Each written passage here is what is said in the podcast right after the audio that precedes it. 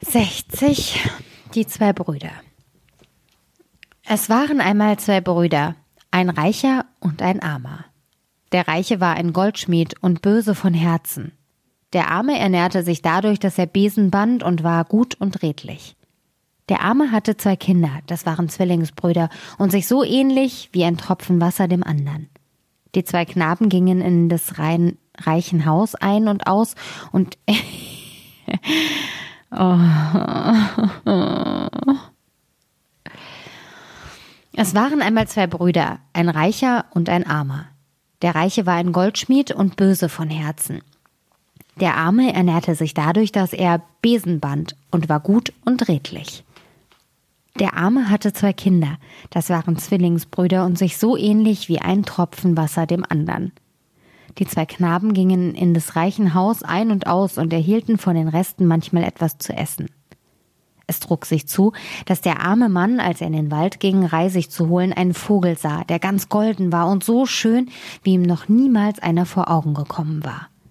Da hob er ein Steinchen auf, warf nach ihm und traf ihn auch glücklich. Es fiel aber nur eine goldene Feder herab, und der Vogel flog fort.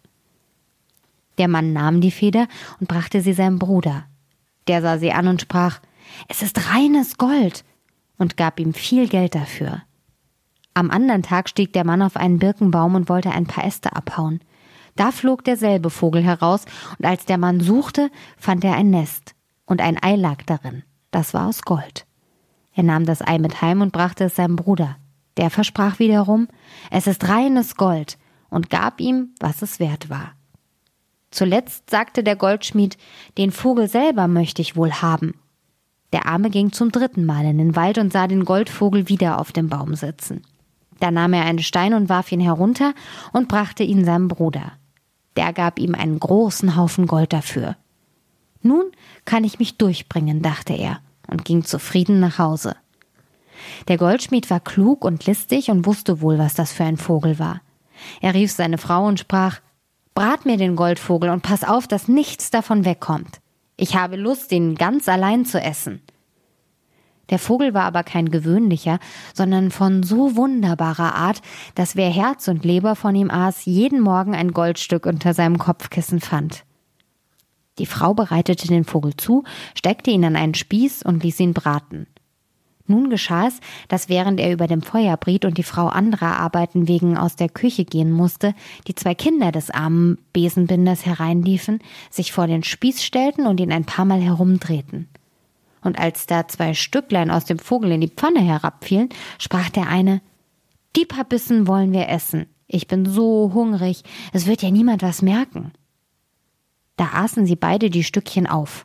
Die Frau kam aber dazu, sah, dass sie etwas aßen und sprach Was habt ihr gegessen? Ein paar Stückchen aus dem Vogel herausgefallen sind, antworteten sie. Das ist Herz und Leber gewesen, sprach die Frau ganz erschrocken. Und damit ihr Mann nichts vermisste und nichts nicht böse wurde, schlachtete sie geschwind ein Hähnchen, nahm Herz und Leber heraus und legte sie zu dem Goldvogel. Als er gar war, trug sie ihn in, trug sie ihn dem Goldschmied auf, der ihn ganz allein verzehrte und nichts übrig ließ. Am anderen Morgen aber, als er unter sein Kopfkissen griff, um das Goldstück hervorzuholen, war so wenig wie sonst eins zu finden. Die beiden Kinder aber wussten nicht, was ihnen für ein Glück zuteil geworden war. Am anderen Morgen, als sie aufstanden, fiel etwas auf die Erde und klingelte, und als sie es aufhoben, da waren's zwei Goldstücke. Sie brachten sie ihrem Vater, der wunderte sich und sprach Wie sollte das zugegangen sein? Als sie aber am anderen Morgen wieder zwei fanden und so jeden Tag, da ging er zu seinem Bruder und erzählte ihm die seltsame Geschichte. Der Goldschmied merkte gleich, wie es gekommen war und dass die Kinder Herz und Leber von dem Goldvogel gegessen hatten. Und um sich zu rächen und weil er neidisch und hartherzig war, sprach er zu dem Vater Deine Kinder sind mit dem Bösen im Spiel. Nimm das Gold nicht und dulde sie nicht länger in deinem Haus. Denn er hat Macht über sie und kann dich selbst noch ins Verderben stürzen. Der Vater fürchtete den Bösen, und so schwer es ihm wurde, führte er doch die Zwillinge hinaus in den Wald und verließ sie da mit traurigem Herzen. Nun liefen die zwei Kinder im Wald umher und suchten den Weg nach Hause. konnten ihn aber nicht finden, sondern verirrten sich und immer weiter. Endlich begegnete sie, begegneten sie einem Jäger, der fragte, Wem gehört ihr Kinder? Wir sind des armen Besenbinders Jungen, antworteten sie und erzählten ihm, dass ihr Vater sie nicht länger im Haus hätte behalten wollen, weil jeden Morgen ein Goldstück unter ihrem Kopfkissen läge. Nun, sagte der Jäger, das ist nicht gerade etwas Schlimmes, wenn ihr dabei nur rechtschaffend bleibt und euch nicht auf die faule Haut legt. Der gute Mann, weil ihm die Kinder gefielen und er selbst keine hatte, nahm sie mit nach Hause und sprach Ich will euer Vater sein und euch großziehen. Sie lernten da bei ihm die Jägerei, und das Goldstück, das ein jeder beim Aufstehen fand, das hob er ihnen auf, falls sie es in Zukunft brauchen sollten. Als sie herangewachsen waren, nahmen sie ihr Pflegevater eines Tages mit in den Wald und sprach Heute sollt ihr euren Probeschuss tun, damit ich euch freisprechen und zu Jäger machen kann. Sie gingen mit ihm auf den Anstand und warteten lange, aber es kam kein Wild. Der Jäger blickte über sich und sah eine Kette von Schneegänsen in der Gestalt eines Dreiecks fliegen. Da sagte er dem einen Nun, schieß von jeder Ecke eine herab. Der tat's und vollbrachte damit seinen Probeschuss. Bald darauf kam noch eine Kette angeflogen. Die hatte die Gestalt der Ziffer zwei.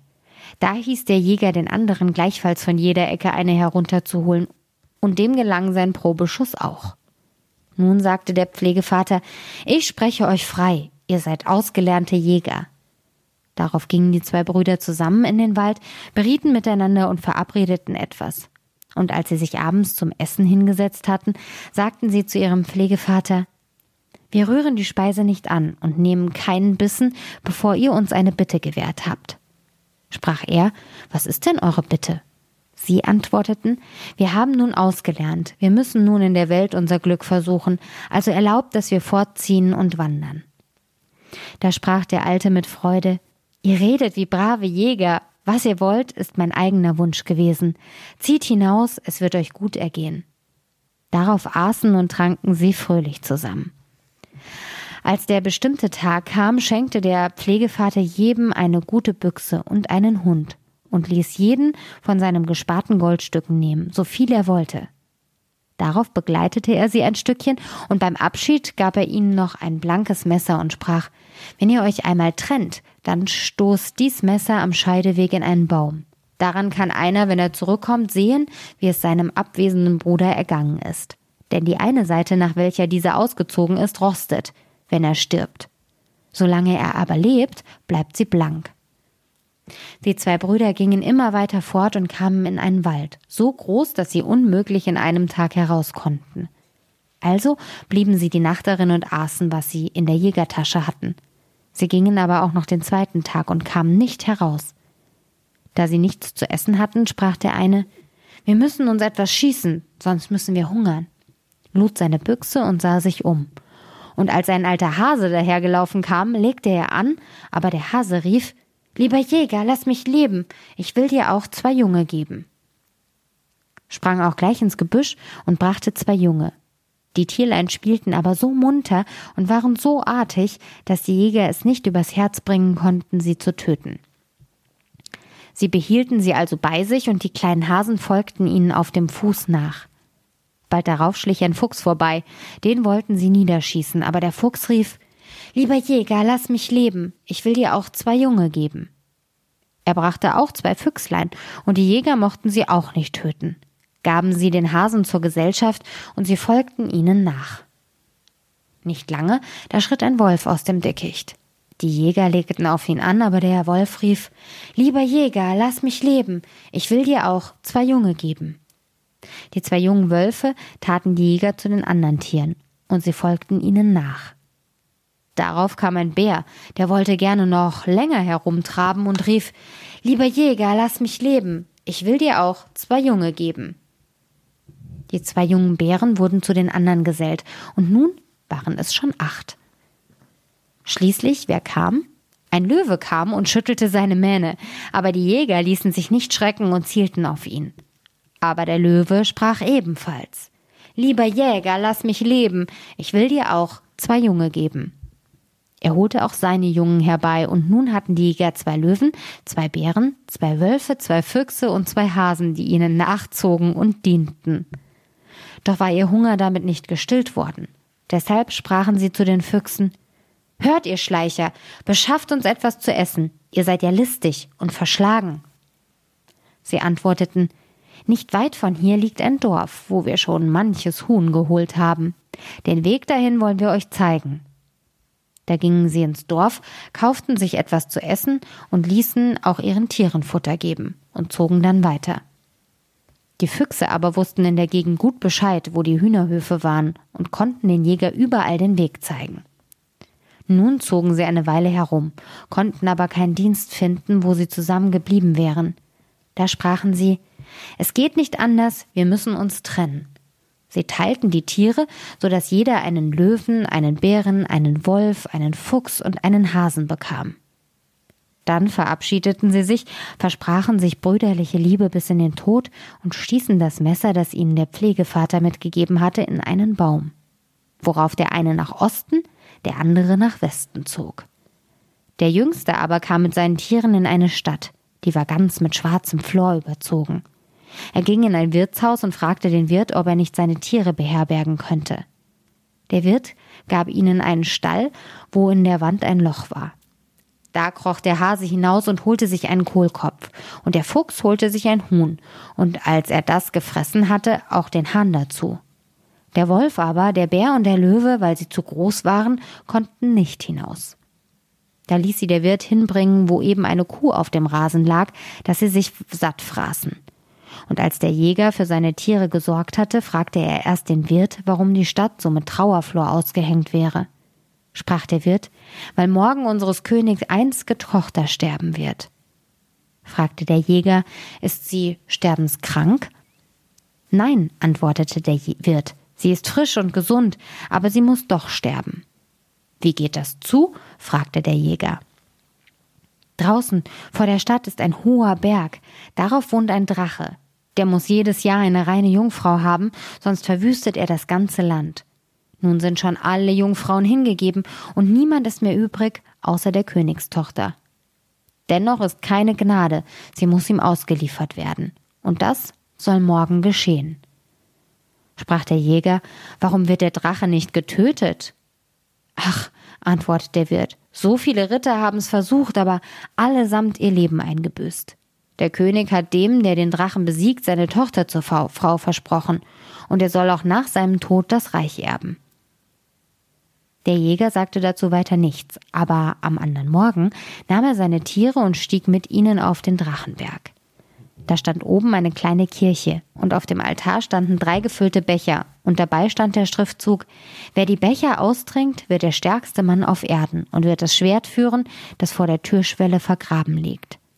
Der Jäger trank, trank da nicht, ging hinaus und suchte das Schwert in der Erde, vermochte aber nicht, es von der Stelle zu bewegen.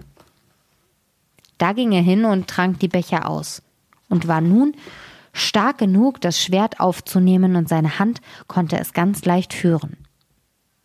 Als die Stunde kam, wo die Jungfrau dem Drachen ausgeliefert werden sollte, begleiteten der König, der Marschall und die Hofleute sie hinaus. Sie sah von weitem den Jäger oben auf dem Drachenberg und meinte, der Drache stände da und erwartete sie und wollte nicht hinaufgehen. Am Ende aber, weil die ganze Stadt sonst verloren gewesen wäre, musste sie den schweren Gang tun. Der König und die Hofleute kehrten voll großer Trauer heim. Des Königs Marschall aber sollte stehen bleiben und aus der Ferne alles mit ansehen. Als die Königstochter oben auf den Berg kam, stand da nicht der Drache, sondern der junge Jäger. Der sprach ihr Trost zu und sagte, er wollte sie retten, führte sie in die Kirche und verschloss sie darin. Gar nicht lange, da kam mit großem Gebraus der siebenköpfige Drache dahergeflogen. Als er den Jäger erblickte, wunderte er sich und sprach, Was hast du hier auf dem Berg zu schaffen? Der Jäger antwortete, Ich will mit dir kämpfen. Sprach der Drache, So mancher Rittersmann hat sein Leben gelassen, mit dir will ich auch fertig werden, und atmete Feuer aus seinen sieben Rachen. Das Feuer sollte das trockene Gras anzünden, und der Jäger sollte in der Glut und dem Dampf ersticken, aber die Tiere kamen herbeigelaufen und traten das Feuer aus. Da fuhr der Drache gegen den Jäger, aber der schwang sein Schwert, dass es in der Luft sang und schlug ihm drei Köpfe ab. Da wurde der Drache erst recht wütend. Er hob sich in die Luft, spie die Feuerflammen über dem Jäger aus und wollte sich auf ihn stürzen. Aber der Jäger zückte nochmals sein Schwert und hieb ihm wieder drei Köpfe ab. Das Untier wurde matt und sank nieder und wollte doch wieder auf den Jäger los. Aber er schlug ihm mit der letzten Kraft den Schweif ab und weil er nicht mehr kämpfen konnte, rief er seine Tiere herbei, die zerrissen es in Stücke. Als der Kampf zu Ende war, schloss der Jäger die Kirche auf und fand die Königstochter auf der Erde liegen, weil ihr die Sinne vor Angst und Schrecken während des Kampfes vergangen waren. Er trug sie hinaus und als sie wieder zu sich kam und die Augen aufschlug, zeigte er ihr den zerrissenen Drachen und sagte ihr, dass sie nun, nun erlöst wäre. Sie freute sich und sprach, Nun wirst du mein liebster Gemahl werden, denn mein Vater hat mich demjenigen versprochen, der den Drachen tötet. Darauf nahm sie ihr Korallenhalsband ab und verteilte es unter die Tiere, um sie zu belohnen. Und der Löwe erhielt das goldene Schlösschen davor. Ihr Taschentuch aber, in dem ihr Name stand, schenkte sie dem Jäger. Der ging hin und schnitt aus den sieben Drachenköpfen die Zungen heraus wickelte sie in das Tuch und verwahrte sie gut. Als das geschehen war, weil er von dem Feuer und dem Kampf so matt und müde war, sprach er zur Jungfrau Wir sind beide so matt und müde, wir wollen ein wenig schlafen. Da sagte sie ja, und sie ließen sich auf die Erde nieder, und der Jäger sprach zu dem Löwen Du sollst wachen, damit uns niemand im Schlaf überfällt. Und beide schliefen ein. Der Löwe legte sich neben sie, um zu wachen, aber er war vom Kampf auch müde, so dass er den Bären rief und sprach Leg dich neben mich, ich muss ein wenig schlafen, und wenn was kommt, weck mich auf. Da legte sich der Bär neben ihn. Aber er war auch müde und rief den Wolf und sprach Leg dich neben mich, und wenn was kommt, weck mich auf. Da legte sich der Wolf neben ihn, aber er war auch müde und rief den Fuchs und sprach Leg dich neben mich, ich muss ein wenig schlafen, und wenn was kommt, weck mich auf. Da legte sich der Fuchs neben ihn, aber er war auch müde, rief einen Hasen und sprach Leg dich neben mich, ich muss ein wenig schlafen, und wenn was kommt, dann weck mich auf. Da setzte sich der Hase neben ihn, aber der arme Hase war auch müde und hatte niemand, den er zur Wache herbeirufen konnte, und schlief ein. Da schliefen nun die Königstochter, der Jäger, der Löwe, der Bär, der Wolf, der Fuchs und der Hase und schliefen alle einen festen Schlaf. Der Marschall aber, der von weitem hatte zuschauen sollen, als er den Drachen nicht mit der Jungfrau fortfliegen sah und alles auf dem Berg ruhig war, nahm sich ein Herz und stieg hinauf. Da lag der Drache zerstückelt und zerrissen auf der Erde, und nicht weit davon die Königstochter und ein Jäger mit seinen Tieren, die waren alle in tiefem Schlaf versunken. Und weil er böse und gottlos war, nahm er sein Schwert und hieb dem Jäger den Kopf ab und packte die Jungfrau auf den Arm und trug sie den Berg hinab. Da erwachte sie und erschrak, aber der Marschall sprach Du bist in meinen Händen, du sollst sagen, dass ich es gewesen bin, der den Drachen getötet hat. Das kann ich nicht, antwortete sie, denn ein Jäger mit seinen Tieren hat's getan. Da zog er sein Schwert und drohte sie zu töten, wenn sie ihm nicht gehorchte, und zwang sie damit, dass sie es versprach. Darauf brachte er sie vor den König, der vor Freude ganz außer sich war, als er sein liebes Kind wieder lebend erblickte, das er von dem Untier zerrissen glaubte. Der Marschall sprach zu ihm Ich habe den Drachen getötet und die Jungfrau und das ganze Reich befreit, darum fordere ich sie zur Gemahlin, so wie es zugesagt ist. Der König fragte die Jungfrau Ist das wahr, was er spricht? Ach ja, antwortete sie, es muss wohl wahr sein, aber ich mache zur Bedingung, dass erst über Jahr und Tag die Hochzeit gefeiert wird. Denn sie dachte in der Zeit etwas von ihrem lieben Jäger zu hören. Auf dem Drachenberg aber lagen noch die Tiere neben ihrem toten Herrn und schliefen. Da kam eine große Hummel und setzte sich dem Hasen auf die Nase aber der Hase wischte sie mit der Pfote ab und schlief weiter. Die Hummel kam zum zweiten Mal, aber der Hase wischte sie wieder ab und schlief weiter. Da kam sie zum dritten Mal und stach ihm in die Nase, dass er aufwachte. Sobald der Hase wach war, weckte er den Fuchs und der Fuchs den Wolf und der Wolf den Bär und der Bär den Löwen. Und als der Löwe aufwachte und sah, dass die Jungfrau fort war und sein Herr tot, fing er an fürchterlich zu brüllen und rief Wer hat das getan? Bär, warum hast du mich nicht geweckt? Der Bär fragte den Wolf Warum hast du mich nicht geweckt? Und der Wolf den Fuchs Warum hast du mich nicht geweckt? Und der Fuchs den Hasen Warum hast du mich nicht geweckt? Nur der arme Hase wusste nichts zu antworten, und die Schuld blieb an ihm hängen. Da wollten sie über ihn herfallen, aber er bat und sprach Bringt mich nicht um, ich will unseren Herrn wieder lebendig machen. Ich weiß einen Berg, da wächst eine Wurzel. Wer die im Mund hat, der wird von jeder Krankheit und allen Wunden geheilt. Oh, ich muss was trinken.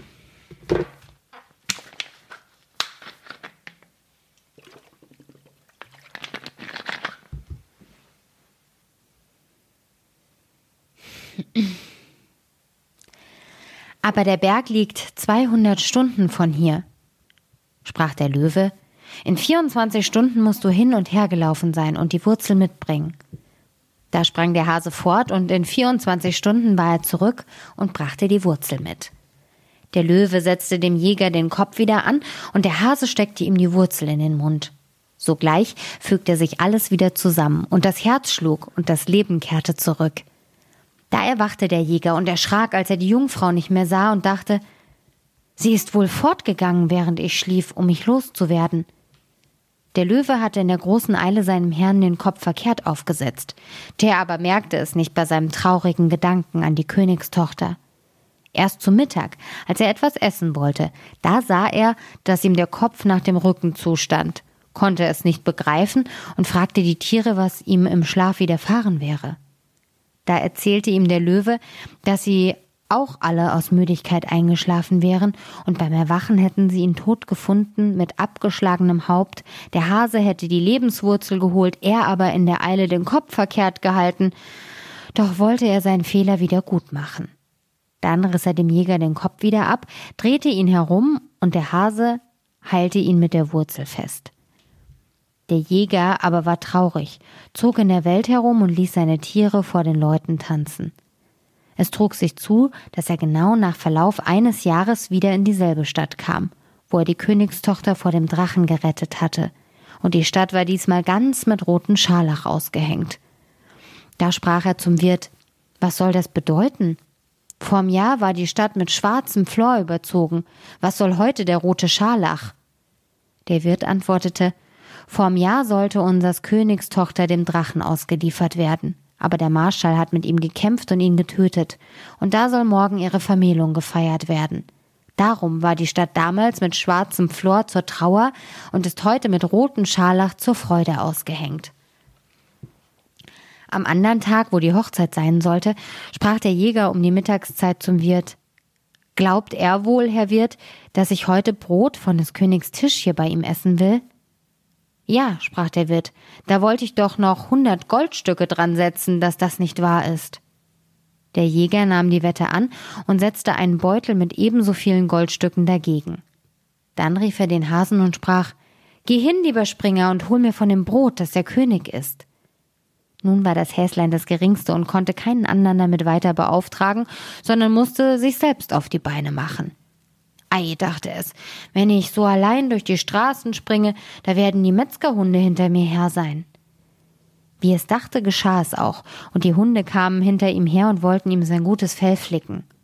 Er sprang aber, hast du nicht gesehen, und flüchtete sich in ein Schilderhaus, ohne dass es der Soldat merkte. Da kamen die Hunde und wollten es heraushaben, aber der Soldat verstand keinen Spaß und schlug mit dem Kolben drein, dass sie schreiend und heulend fortliefen.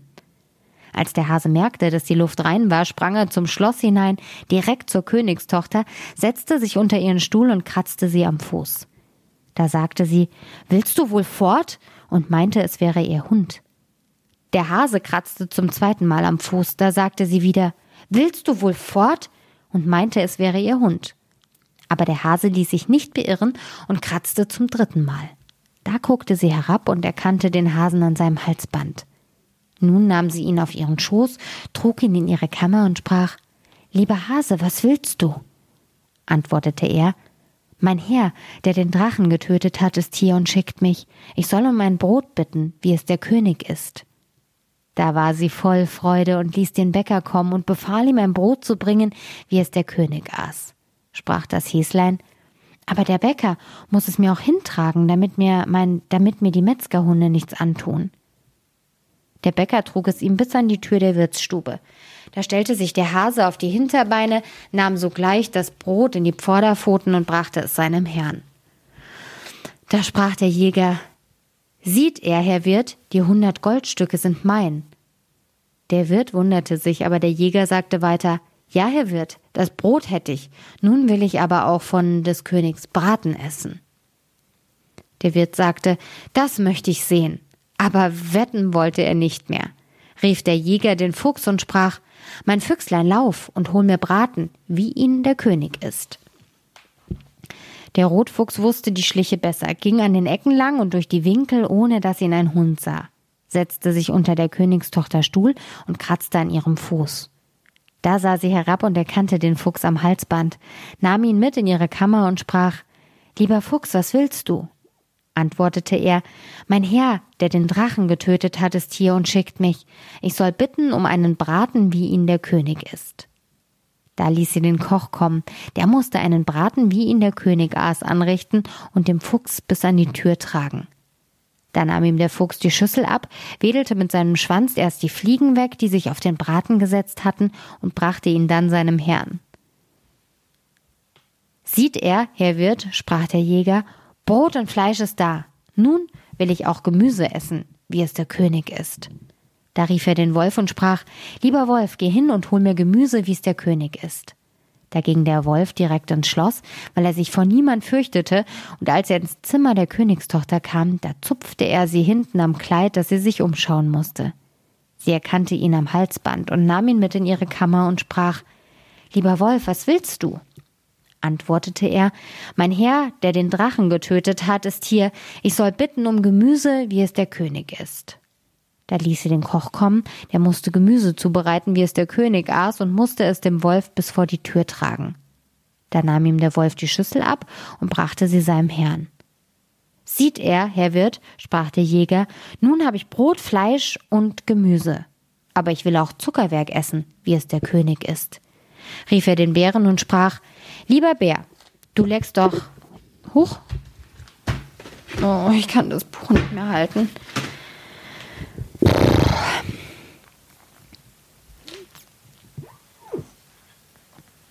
Lieber Bär, du leckst doch gern etwas Süßes. Geh hin und hol mir Zuckerwerk, wie es der König ist. Da trabte der Bär zum Schloss und jedermann ging ihm aus dem Weg. Als er aber zu der Wache kam, hielt sie die Flinten vor und wollte ihn nicht ins königliche Schloss lassen aber er erhob sich in die Höhe und gab mit seinen Tatzen links und rechts ein paar Ohrfeigen, dass die ganze Wache zusammenfiel. Und darauf ging er direkt zur Königstochter, stellte sich hinter sie und brummelte ein wenig. Da schaute sie rückwärts und erkannte den Bären und hieß ihn mitgehen in ihre Kammer und sprach Lieber Bär, was willst du? antwortete er, Mein Herr, der den Drachen getötet hat, ist hier. Boah, das nimmt kein Ende.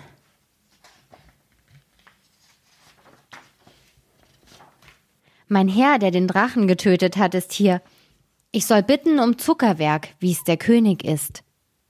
Da ließ sie den Zuckerbäcker kommen, der musste Zuckerwerk backen, wie es der König aß, und den Bären vor die Tür tragen. Da leckte der Bär erst die Zuckererbsen auf, die heruntergerollt waren, dann stellte er sich aufrecht, nahm die Schüssel und brachte sie seinem Herrn. Sieht er, Herr Wirt, sprach der Jäger, nun habe ich Brot, Fleisch, Gemüse und Zuckerwerk aber ich will auch Wein trinken, wie der König ihn trinkt. Er rief seinen Löwen herbei und sprach Lieber Löwe, du trinkst dir doch gern einen Rausch, geh und hol mir Wein, wie ihn der König trinkt. Da schritt der Löwe über die Straße und die Leute liefen vor ihm weg, und als er an die Wache kam, wollt, wollte sie den Weg sperren, aber er brüllte nur einmal, da liefen alle fort. Nun ging der Löwe vor das königliche Zimmer und klopfte mit seinem Schweif an die Tür. Da kam die Königstochter heraus und wäre fast über den Löwen erschrocken. aber sie erkannte ihn an dem goldenen Schloss vor, vor, von ihrem Halsband und hieß ihn mit in ihre Kammer gehen und sprach Lieber Löwe, was willst du? antwortete er, Mein Herr, der den Drachen getötet hat, ist hier. Ich soll bitten um Wein, wie ihn der König trinkt.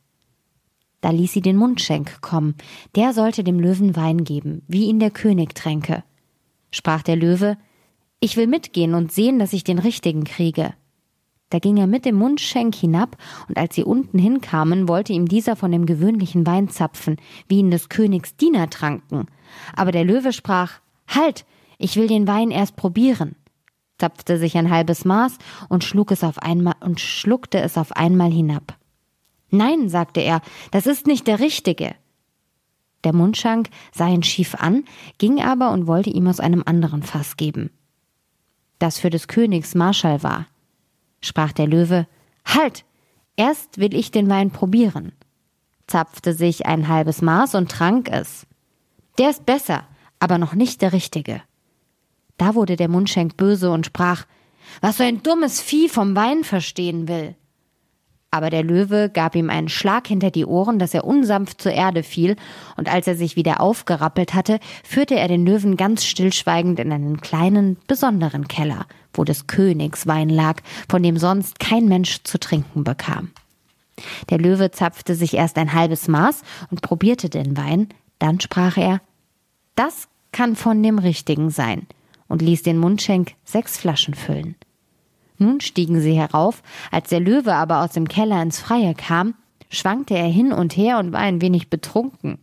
Und als der Mundschenk musste ihm der Wein bis und der Mundschenk musste ihm den Wein bis vor die Tür tragen. Da nahm der Löwe den Henkelkorb ins Maul und brachte ihn seinem Herrn. Sprach der Jäger, Sieh er, Herr Wirt, da habe ich Brot, Fleisch, Gemüse, Zuckerwerk und Wein, wie es der König hat. Nun will ich mit meinen Tieren Mahlzeit halten. Und setzte sich hin, aß und trank und gab dem Hasen, dem Fuchs, dem Wolf, dem Bär und dem Löwen auch davon zu essen und zu trinken und war guter Dinge, denn er sah, dass ihn die Königstochter noch lieb hatte. Und als er Mahlzeit gehalten hatte, sprach er, Herr Wirt, nun hab ich gegessen und getrunken, wie der König isst und trinkt. Jetzt will ich an des Königs Hof gehen und die Königstochter heiraten fragte der Wirt, wie soll das zugehen, da sie schon einen Bräutigam hat und heute die Vermählung gefeiert wird? Da zog der Jäger das Taschentuch heraus, das ihm die Königstochter auf dem Drachenberg gegeben hatte und worin die sieben Zungen des Untiers eingewickelt waren und sprach, Dazu soll mir helfen, was ich da in der Hand halte. Da sah der Wirt das Tuch an und sprach, wenn ich alles glaube, so glaube ich das nicht und will wohl Haus und Hof darauf wetten. Der Jäger aber nahm einen Beutel mit tausend Goldstücken, stellte ihn auf den Tisch und sagte, das setze ich dagegen. Nun sprach der König an der königlichen Tafel zu seiner Tochter, was haben die wilden Tiere alle gewollt, die zu dir gekommen und in mein Schloss ein- und ausgegangen sind? Da antwortete sie, ich darf's nicht sagen, aber schick hin und lass den Herrn dieser Tiere holen. Daran werdet ihr gut tun. Der König schickte einen Diener ins Wirtshaus und ließ den fremden Mann einladen. Und der Diener kam gerade, nachdem der Jäger mit dem Wirt gewettet hatte. Da sprach er Sieht er, Herr Wirt, da schickt der König einen Diener und lässt mich einladen. Aber ich gehe so noch nicht. Und zu dem Diener sagte er Ich lasse den Herrn König bitten, dass er mir königliche Kleider schickt, einen Wagen mit sechs Pferden und Diener, die mir aufwarten. Als der König die Antwort hörte, sprach er zu seiner Tochter Was soll ich tun? sagte sie, Lasst ihn holen, wie es verlangt, daran werdet ihr gut tun. Da schickte der König königliche Kleider, einen Wagen mit sechs Pferden und Diener, die ihm aufwarten sollten. Als der Jäger sie kommen sah, sprach er Sieht er, Herr Wirt, nun werde ich abgeholt, wie ich es verlangt habe und zog die königlichen Kleider an, nahm das Tuch mit den Drachenzungen und fuhr zum König. Als ihn der König kommen sah, sprach er zu seiner Tochter Wie soll ich ihn empfangen? antwortete sie Geht ihm entgegen, daran werdet ihr gut tun. Da ging ihm der König entgegen und führte ihn herauf, und seine Tiere folgten ihm. Der König wies ihm einen Platz an der König wies ihm einen Platz an, neben sich und seiner Tochter.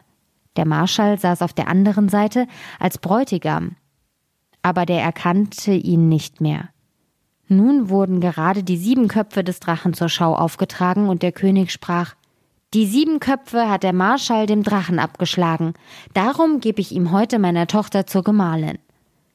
Da stand der Jäger auf, öffnete die sieben Rachen und sprach Wo sind die sieben Zungen des Drachen? Da erschrak der Marschall, wurde bleich und wusste nicht, was er antworten sollte. Endlich sagte er in der Angst Drachen haben keine Zungen. Sprach der Jäger Die Lügner sollten keine haben, aber die Drachenzungen bestätigen den Sieger und wickelte das Tuch auf.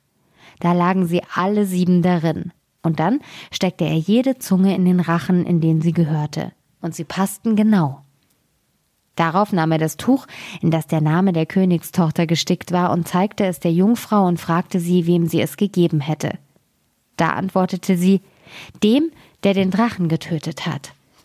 Und dann rief er seine Tiere, nahm jedem das Halsband und dem Löwen das goldene Schloss ab und zeigte es der Jungfrau und fragte, wem es gehörte antwortete sie, das Halsband und das goldene Schloss gehörten mir.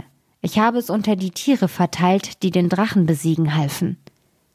Da sprach der Jäger, als ich müde von dem Kampf ausgeruht und geschlafen habe, da ist der Marschall gekommen und hat mir den Kopf abgehauen. Dann hat er die Königstochter fortgetragen und vorgegeben, es sei er gewesen, der den Drachen getötet habe.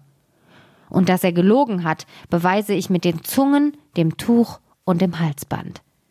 Und dann erzählte er, wie ihn seine Tiere durch eine wunderbare Wurzel geheilt hatten und dass er ein Jahr lang mit ihnen herumgezogen und endlich wieder hierher gekommen war, wo er den Betrug des Marschalls durch die Erzählung des Wirts erfahren hatte.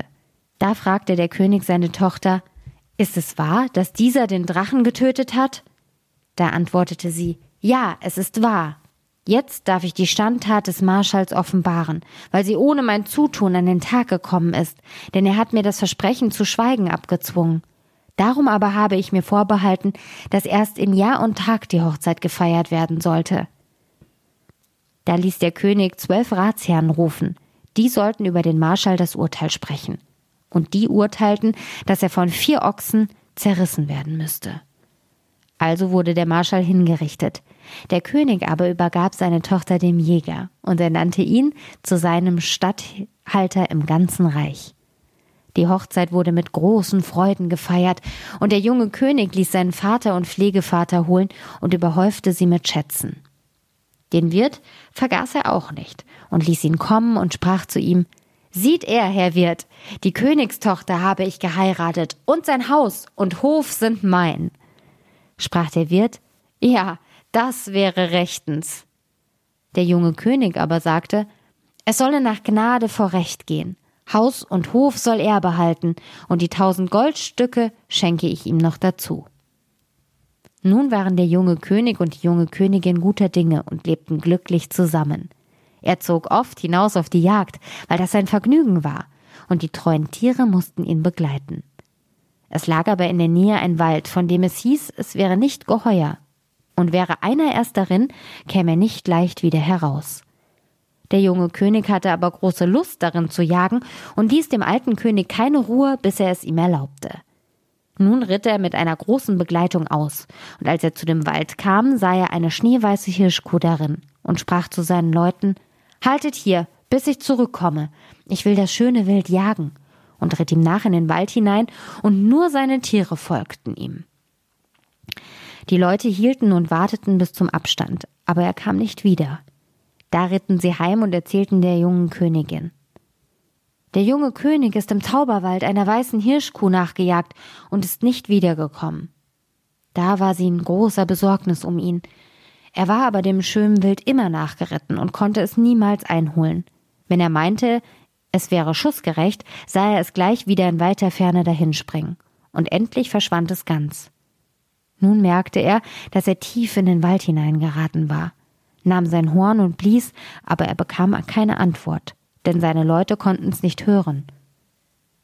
Und da auch die Nacht hereinbrach, sah er, dass er diesen Tag nicht heimkommen konnte, stieg ab, machte sich bei einem Baum ein Feuer an und wollte dabei übernachten.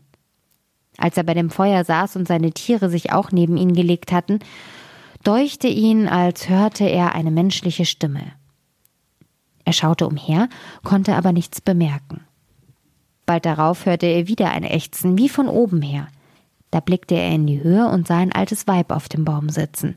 Das jammerte in einem fort Hu, hu, hu, was mich friert. Sprach er, steig herab und wärm dich, wenn dich friert. Sie aber sagte, Nein, deine Tiere beißen mich. Antwortete er, Sie tun dir nichts, altes Mütterchen, komm nur herunter. Sie war aber eine Hexe und sprach, ich will dir eine Rute von dem Baum herabwerfen. Wenn du sie damit auf den Rücken schlägst, tun sie mir nichts. Da warf sie ihm ein Rötlein herab, und er schlug sie damit. Sogleich lagen sie still und waren in Stein verwandelt. Und als die Hexe vor den Tieren sicher war, sprang sie herunter und berührte auch ihn mit einer Rute und verwandelte ihn in Stein. Darauf lachte sie und schleppte ihn und die Tiere in einen Graben, wo schon mehr solche Steine lagen. Als aber der junge König gar nicht wiederkam, wurde die Angst und Sorge der Königin immer größer. Nun trug es sich zu, dass gerade in dieser Zeit der andere Bruder, der bei der Trennung gen Osten gewandert war, in das Königreich kam.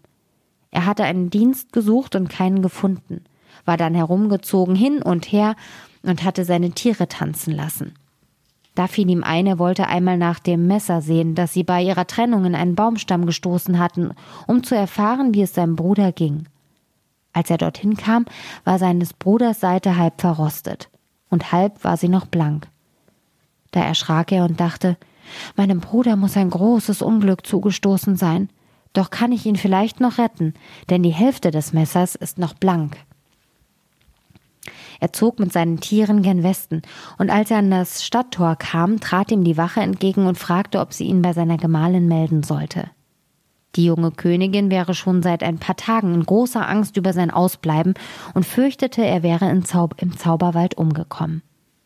Die Wache nämlich glaubte, er wäre der junge König selbst, so ähnlich sah er ihm und hatte auch die wilden Tiere hinter sich laufen. Da merkte er, dass von seinem Bruder die Rede war und dachte, es ist das Beste, ich gebe mich für ihn aus, dann kann ich ihn wohl leichter retten. Also ließ er sich von der Wache ins Schloss begleiten und wurde mit großer Freude empfangen. Die junge Königin meinte, es wäre ihr Gemahl und fragte ihn, warum er so lange ausgeblieben wäre. Er antwortete, ich hatte mich in einem Wald verirrt und konnte nicht eher wieder herausfinden. Abends wurde er in das königliche Bett gebracht, aber er legte ein zweischneidiges Schwert zwischen sich und die junge Königin. Sie wusste nicht, was das heißen sollte, wagte aber nicht zu fragen. Da blieb er ein paar Tage und erforschte unterdessen alles, wie es mit dem Zauberwald beschaffen war. Endlich sprach er Ich muss noch einmal dort jagen. Der König und die junge Königin wollten es ihm ausreden, aber er bestand darauf und zog mit großer Begleitung hinaus. Als er in den Wald gekommen war, erging es ihm wie seinem Bruder. Er sah eine weiße Hirschkuh und sprach zu seinen Leuten Bleibt hier und wartet, bis ich wiederkomme. Ich will das schöne Wild jagen. Ritt in den Wald hinein und seine Tiere liefen ihm nach. Aber er konnte die Hirschkuh nicht einholen und geriet so tief in den Wald, dass er darin übernachten musste. Und als er ein Feuer angemacht hatte, hörte er über sich ächzen, Hu, hu, hu, wie mich friert. Da schaut er hinauf, und es saß dieselbe Hexe oben im Baum sprach er, wenn dich friert, komm herab, altes Mütterchen, und wärm dich. Antwortete sie, nein, deine Tiere beißen mich. Er aber sprach, sie tun dir nichts. Da rief sie, ich will dir eine Rute hinabwerfen, wenn du sie damit schlägst, tun sie mir nichts. Als der Jäger das hörte, traute er der Alten nicht und sprach, meine Tiere schlag ich nicht, komm du herunter, oder ich hol dich. Da rief sie, was willst du? Du tust mir doch nichts. Er aber antwortete, Kommst du nicht, so schieß ich dich herunter. Sprach sie, Schieß nur zu, vor deinen Kugeln fürchte ich mich nicht. Da legte er an und schoss nach ihr, aber die Hexe war fest gegen alle Bleikugeln, lachte, dass es gelte und rief, Du sollst mich doch nicht treffen. Der Jäger wusste Bescheid, riss sich drei silberne Knöpfe vom Rock und lud sie in die Büchse denn dagegen war ihr Zauber machtlos, und als er abdrückte, stürzte sie gleich mit Geschrei herab. Da stellte er den Fuß auf sie und sprach Alte Hexe, wenn du nicht gleich gestehst, wo mein Bruder ist, dann pack ich dich mit beiden Händen und werf dich ins Feuer. Sie war in großer Angst, bat um Gnade und sagte, er liegt mit seinen Tieren versteinert in einem Graben. Da zwang er sie mit hinzugehen, drohte ihr und sprach, Alte Meerkatze, jetzt machst du meinen Bruder und alle Geschöpfe, die hier liegen, lebendig, oder du kommst ins Feuer. Sie nahm eine Rute und berührte damit die Steine. Da wurde sein Bruder mit den Tieren wieder lebendig. Und viele andere Kaufleute, Handwerker, Hirten standen auf, dankten für ihre Befreiung und zogen heim. Die Zwillingsbrüder aber, als sie sich wiedersahen, küssten sich und freuten sich von Herzen. Dann packten sie die Hexe, banden sie und legten sie ins Feuer.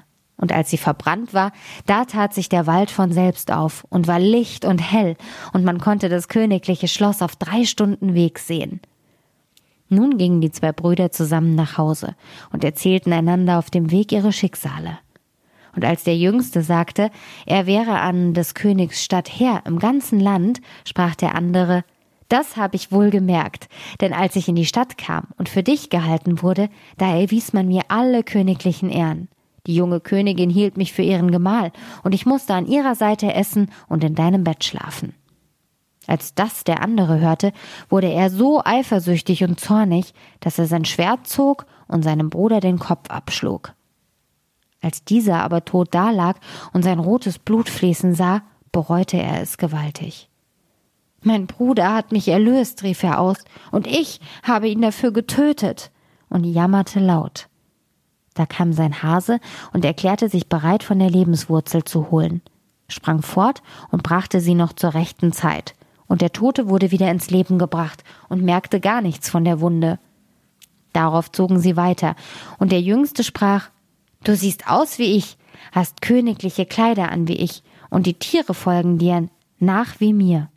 Wir wollen zu den entgegengesetzten Toren hineingehen und von zwei Seiten zugleich beim alten König anlangen. Also trennten sie sich, und bei dem alten König kam zur gleichen Zeit die Wache von dem einen und dem anderen Tor und meldete, der junge König mit den Tieren wäre von der Jagd angelangt. Sprach der König, es ist nicht möglich, die Tore liegen eine Stunde weit auseinander. Indem aber kamen von zwei Seiten die beiden Brüder in den Schlosshof hinein und stiegen beide herauf. Da sprach der König zu seiner Tochter, Sag an, welcher ist dein Gemahl? Es sieht einer aus wie der andere, ich kann's nicht wissen. Sie war da in großer Angst und konnte es nicht sagen. Endlich fiel ihr das Halsband ein, das sie den Tieren gegeben hatte, suchte und fand an dem Löwen ihr goldenes Schlösschen. Da rief sie glücklich Der da, dem dieser Löwe folgt, der ist mein rechter Gemahl. Da lachte der junge König und sagte Ja, das ist der Richtige. Und sie setzten sich zusammen zu Tisch, aßen und tranken und waren fröhlich.